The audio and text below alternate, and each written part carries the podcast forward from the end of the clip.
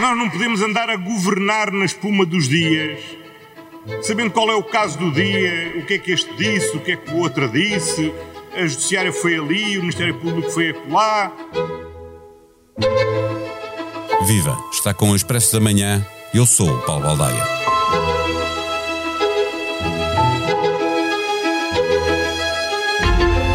No início do ano, o PS conquistou uma maioria absoluta e a euforia tomou conta dos socialistas.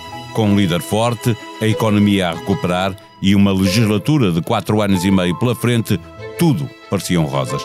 A inflação já vinha a fazer caminho, mas a vida mudou verdadeiramente com a invasão da Ucrânia pela Rússia, que agravou a crise energética, descontrolou a inflação, obrigou a intervenções duras dos bancos centrais e colocou a recessão no horizonte próximo. Mas, como se não bastasse a conjuntura internacional, o governo parece ter ganho gosto por dar tiros nos pés. O ministro despacha um aeroporto e é obrigado a recuar, pelo primeiro-ministro, aparece meses mais tarde a anunciar revoluções na ferrovia, que, como o aeroporto, é uma obra de Santa Engrácia inúmeras vezes anunciada. Outro ministro contrata um ex-jornalista que o tinha contratado como comentador. O marido de uma ministra recebe fundos comunitários de um organismo tutelado pela mulher. A mulher do ministro da Saúde é bastonária dos nutricionistas. O ministro da Economia vive isolado no governo e desacreditado na concertação social, depois de dizer o que pensa e ser contrariado por metade do governo de que faz parte. E com a acumulação de casos, acumularam-se também as negas do Partido Socialista aos requerimentos apresentados pelas oposições para que os ministros se expliquem no Parlamento. Cereja em cima do bolo, as buscas na presidência do Conselho de Ministros, envolvendo um alto funcionário e militantes do PS. Neste episódio, conversamos com Eunice Lourenço, editora de política do Expresso. O Expresso da Manhã tem o patrocínio do AGE. Abra uma conta AGE Júnior e ganhe uma tela Dreambooks personalizada. Conta até aos 12 anos e mínimo de abertura de 25 euros. Adesões até 31 de outubro de 2022. Saiba mais em bpiage.pt. Banco BPI SA. Registado junto do Banco de Portugal sob o número 10. Vive Eunice Lourenço. Este é um governo que, para além de ter de vencer uma crise económica provocada pela inflação, eh, tropeça em casos uns atrás dos outros. O que é que desgasta mais? Eh, há aqui casos de vários tipos. O regresso de uma espécie de family gate com lugares para os amigos, mas também com suspeita de conflito de interesses entre marido e mulher os casos de polícia como as buscas à presidência eh, do Conselho de Ministros ou as sistemáticas descoordenações eh, como a do despacho do Pedro Nuno Santos ou a descida do IRC de António Costa Silva. Eu acho que desgasta tudo junto. É mesmo esta acumulação de casos e casinhos e não há semana em que não apareça um novo caso relacionado com este governo e eh, nestes seis meses, como fazemos um bocadinho essa contabilidade na, na edição desta semana, eh, são mais os ministros envolvidos em casos do que aqueles que têm estado imunes a, a qualquer caso. E é muitas isso... vezes os que estão imunes a qualquer caso é porque estão caladitos no seu canto, não se dá conta deles. Não, não, é? se dá conta deles. Por exemplo, ainda não tivemos nenhum caso com a Ministra da Justiça, mas eu desafio qualquer português a pensar qual é mesmo o nome da Ministra da Justiça. Uh, mas eu acho que é esta sucessão uh, de casos, casinhos e dúvidas que, que levam um desgaste do governo que é muito manifesto na sondagem uh, que o Expresso publica esta semana.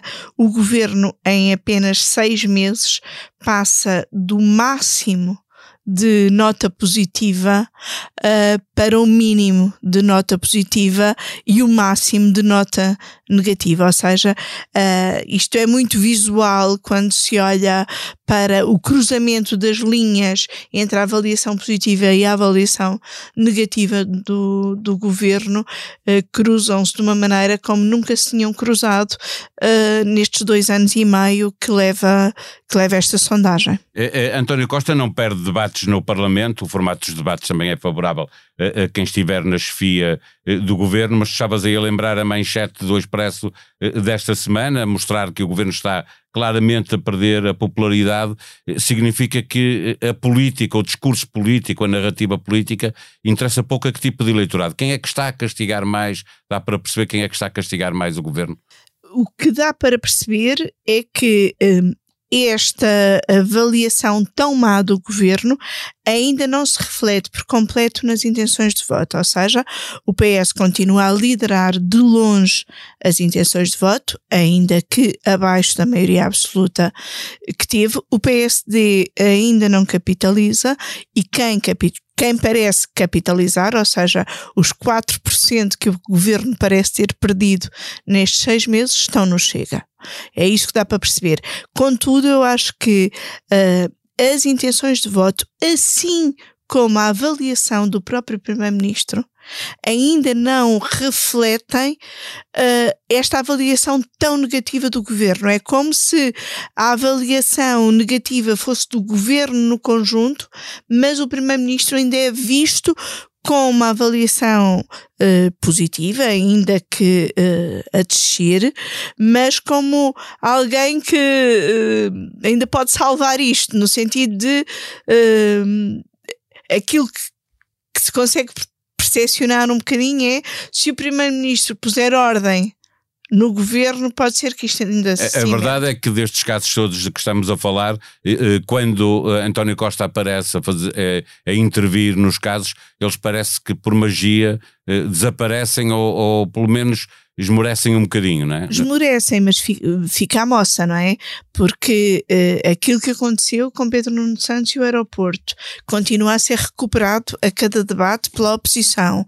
Ou aquilo que agora está a acontecer com o Ministro da Economia, que ainda no debate desta quinta-feira uh, foi contrariado em plenário pelo, pelo Primeiro-Ministro no que diz respeito à descida uh, seletiva ou transversal do IRC isso são uh, desautorizações que vão fragilizando o governo, porque vão o fragilizando, claro, vão fragilizando os, os, ministros e parece que ninguém tem autoridade para tomar posições e tomar decisões.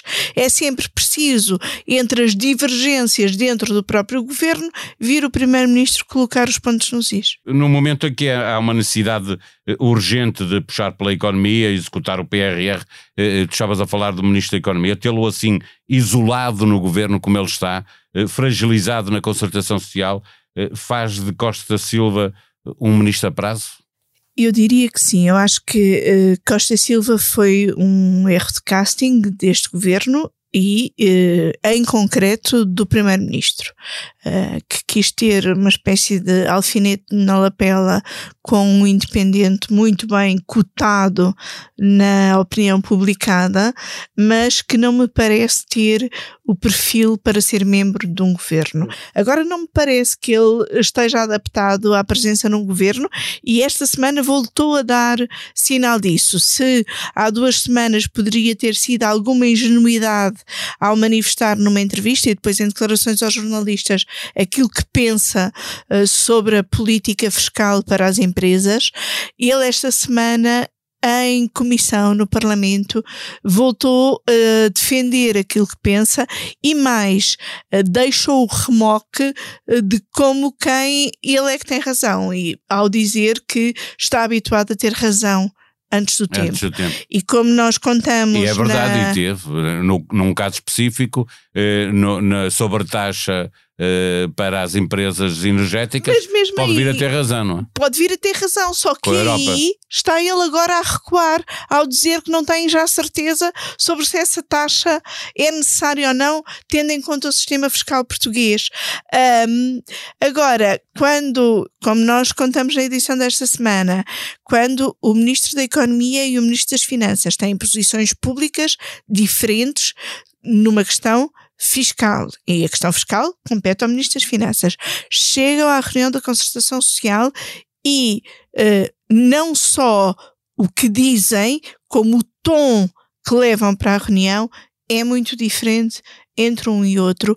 O governo não chegar em uníssono à concertação social para algo tão importante para o programa do governo e para as metas que o próprio António Costa colocou, uh, que, como é o acordo uh, sobre os rendimentos e a competitividade, isto parece um governo a terminar. Sim, e é uma governo, característica deste governo, é uma certa descoordenação entre, este governo só termina daqui a quatro anos. Estes, estes primeiros seis meses deste governo são uma espécie de bónus. A legislatura só termina daqui Vai começar agora, praticamente. Não é? é como se começasse agora, agora, de facto, e portanto só termina daqui a quatro anos se, entretanto, não acontecer nada. Exatamente. O Primeiro-Ministro salientou o número de vezes que os governantes têm ido ao Parlamento. A verdade é que nos últimos tempos o PS impediu a ida de oito ministros a pedido da, da oposição. Isto é a revelação de uma fragilidade, um receio de alimentar mediaticamente casos envolvendo ministros, a utilização da maioria de uma forma absoluta, eh, ao contrário do que dizia António Costa quando, quando a recebeu e quando a pediu? E eu acho que é, acima de tudo, incapacidade de fazer de forma diferente, porque um, um, dos casos de, de pedido de audição que foi inviabilizado pelo PS foi do ministro Manuel Pizarro, o novo ministro da Saúde. No início de setembro tinha sido inviabilizada uma audição a Marta Temido com o argumento de que a ministra já tinha pedido admissão e estava de saída. Agora, o PS chumbou a ida de Manuel Pizarro com o argumento de que está de entrada e ainda não tomou o devido conhecimento dos dossiês. Ora, não havia problema nenhum em deixar aprovar uma audição que depois só seria marcada de acordo com a agenda do ministro e, portanto, poderia ser marcada ou para a próxima semana ou daqui a duas semanas. Portanto, é é não saber fazer. E um, mesmo o caso, ainda mais grave, da deputada uh, do PS que queria apagar uh, declarações da Iniciativa Liberal de uma ata de comissão, são manifestações, uh, por um lado, que dão a ideia de que o PS está a abusar da maioria absoluta, mas que se calhar são só incompetência e falta de conhecimento do bem fazer parlamentar que eh, não precisa de ser feito assim para cumprir os objetivos que os socialistas querem cumprir. Mas é de quem não sabe ter uma maioria absoluta, não é? Porque. Sim, é, de quem, é, é de quem não é sabe minoria. fazer. É de quem não sabe fazer. Sexta-feira, dia de nova edição do Expresso nas bancas, disponível online para assinantes. Na manchete, Governo chumba nos primeiros seis meses. O Executivo passa do céu ao inferno e recebe a pior avaliação em três anos. Portugal sem recursos para ciberdefesa, o Estado-Maior-General das Forças Armadas sofreu mais um ataque informático.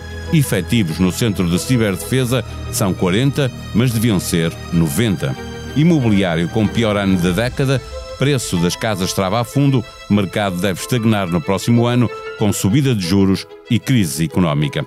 Colégios internacionais duplicam em Lisboa escolas frequentadas por mais de 8 mil alunos, metade dos quais são estrangeiros.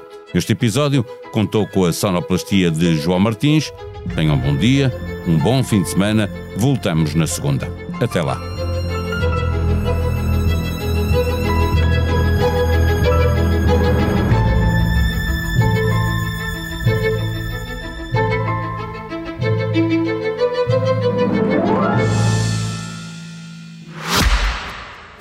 Expresso da Manhã tem o patrocínio do AGE. Abra uma conta AGE Júnior e ganhe uma tela Dreambooks personalizada. Conta até aos 12 anos e mínimo de abertura de 25 euros. Adesões até 31 de outubro de 2022. Saiba mais em bpiage.pt. Banco BPI SA. Registado junto do Banco de Portugal sob o número 10.